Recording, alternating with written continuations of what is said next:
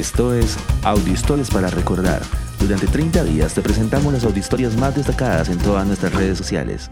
Hoy presentamos El Shabbat, una hermosa devoción familiar. Cuando llega el atardecer del viernes, para el judaísmo inicia el Shabbat.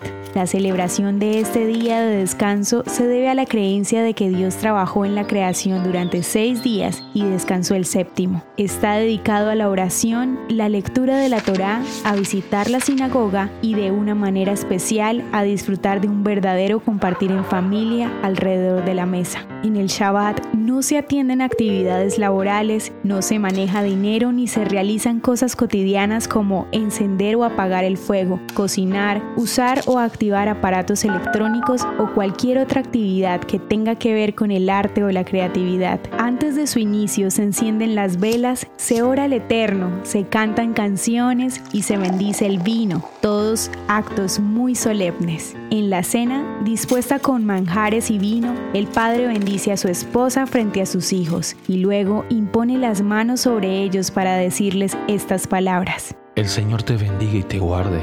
El Señor haga resplandecer su rostro sobre ti y tenga de ti misericordia. El Señor alce sobre ti su rostro y te dé paz.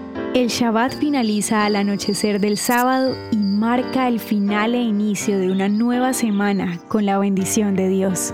Shabbat Shalom. Ya son casi 500 audiohistorias compartidas todos los días durante los últimos 16 meses.